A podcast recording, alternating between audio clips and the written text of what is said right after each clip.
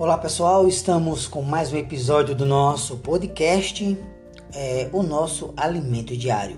Hoje, sábado, semana 1, volume 4 da série Os Ministros da Nova Aliança.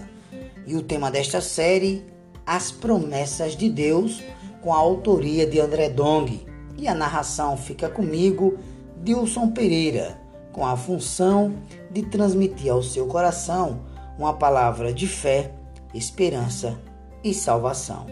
A nossa leitura bíblica de hoje, 2 Corinto, capítulo 1, versículo 22, e as cartas ao Efésios, capítulo 1, versículo do 13 ao 14. E o nosso ler com oração de hoje encontra-se nas cartas de 1 João, capítulo 2, versículo 27.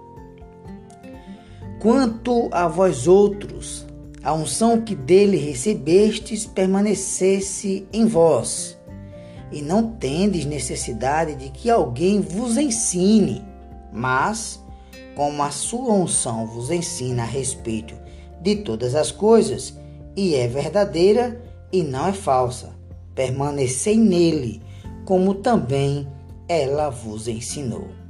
Louvado seja o Senhor.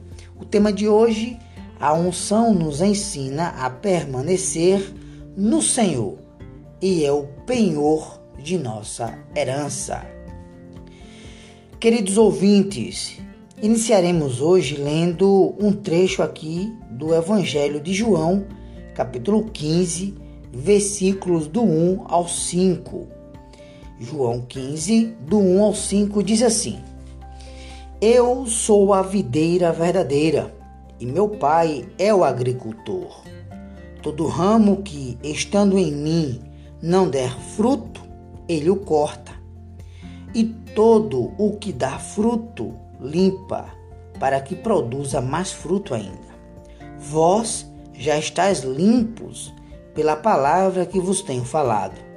Permanecei em mim, e eu permanecerei em vós. Como não pode o ramo produzir fruto de si mesmo, se não permanecer na videira, assim nem vós o podeis dar, se não permanecerdes em mim. Eu sou a videira, vós os ramos.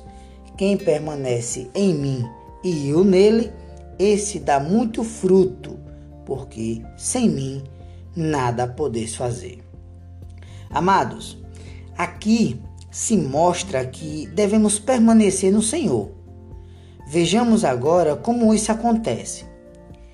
A unção, amados irmãos, a unção nos ensina a permanecer no Senhor, a permanecer no Espírito. Olha o que é que diz as cartas lá em 1 João 2, versículo 27. Quanto a vós outros, a unção que dele recebestes permanece em vós e não tendes necessidade de que alguém vos ensine. Mas, como a unção vos ensina a respeito de todas as coisas, e é verdadeira e não é falsa, permanecei nele, como também ela vos ensinou. Queridos irmãos, precisamos viver mais no Espírito. Quando o Senhor nos coloca em situações difíceis, em que não há tempo de parar, orar, buscar o Senhor, o que devemos fazer? Queridos ouvintes, nós devemos invocar o nome do Senhor. Ó oh, Senhor Jesus. Ó oh, Senhor Jesus. Ó oh, Senhor Jesus. Senhor Jesus. Queridos irmãos, dessa maneira a unção começa a atuar. Louvado seja o Senhor. O servo de Deus, irmão Dong Yulan, ele dizia que essa unção é como se fosse um óleo lubrificante que lubrifica as peças de um motor. Sem essa lubrificação, as peças do motor geram ruídos e se continuar sem lubrificação, a temperatura pode aumentar e assim fundir o motor, derretendo até as peças por causa do calor. Por isso, a unção é tão importante.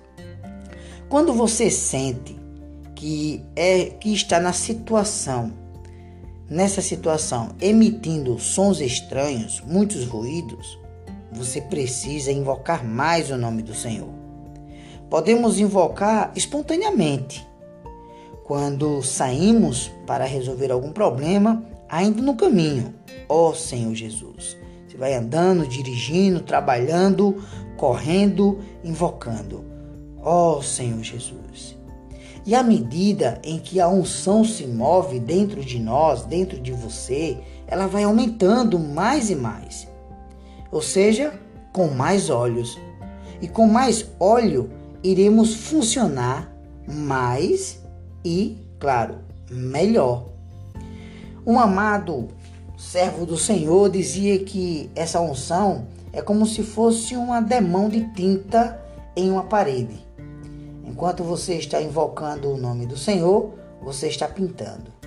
Se passar mais uma camada de tinta, a própria essência de Deus aumenta em você. Os elementos divinos crescem em você. Então, caro ouvinte, você sente paz, sente gozo em seu interior.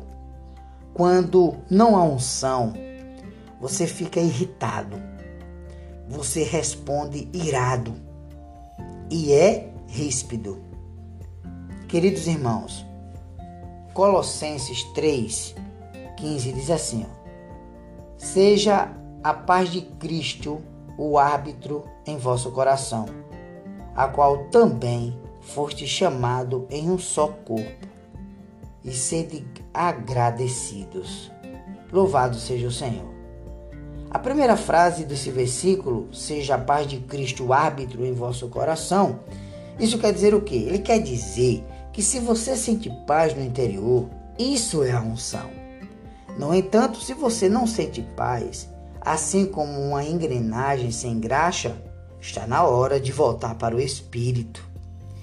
Isso é prático e essencial para o ministro da nova aliança.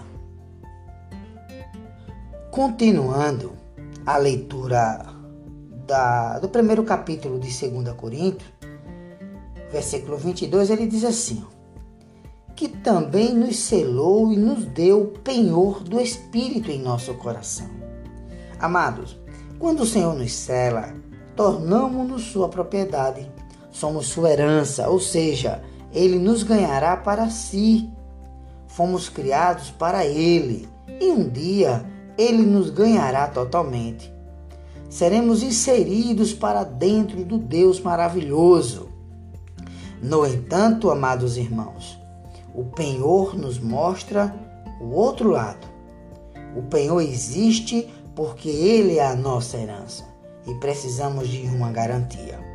Eu tenho uma pergunta a fazer a você. Quem é o penhor? Queridos, o penhor é o nosso espírito. Perdão, é o espírito.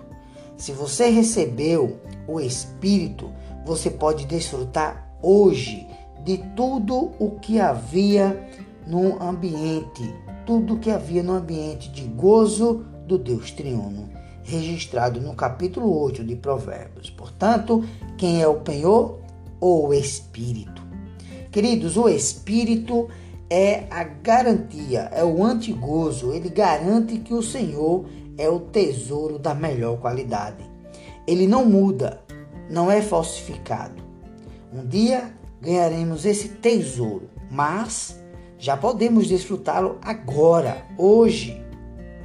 Por fim, o reino milenar será uma festa de casamento, um ambiente de muito gozo, mas não precisamos esperar para desfrutar do reino somente naquele dia. Hoje, ao exercitarmos nosso espírito, podemos antecipar o gozo dessa festa. Esse deve ser o viver de um ministro da nova aliança. Louvado seja o Senhor. A pergunta de hoje é: quem é o quem é, quem é o penhor da nossa herança? Um excelente desfrute, que Deus te abençoe e até o nosso próximo episódio do nosso podcast.